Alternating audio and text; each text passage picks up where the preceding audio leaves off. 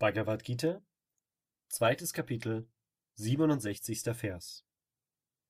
Denn der Geist, der den Spuren der wandelnden Sinne folgt, trägt seine Unterscheidungsfähigkeit fort, so wie der Wind ein Boot am Wasser vorträgt.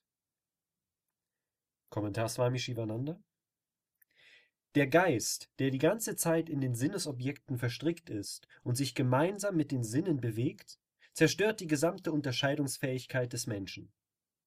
So wie der Wind ein Boot vom Kurs abbringt, so bringt der Geist den Suchenden vom spirituellen Weg ab und lenkt seine Aufmerksamkeit auf die Sinnesobjekte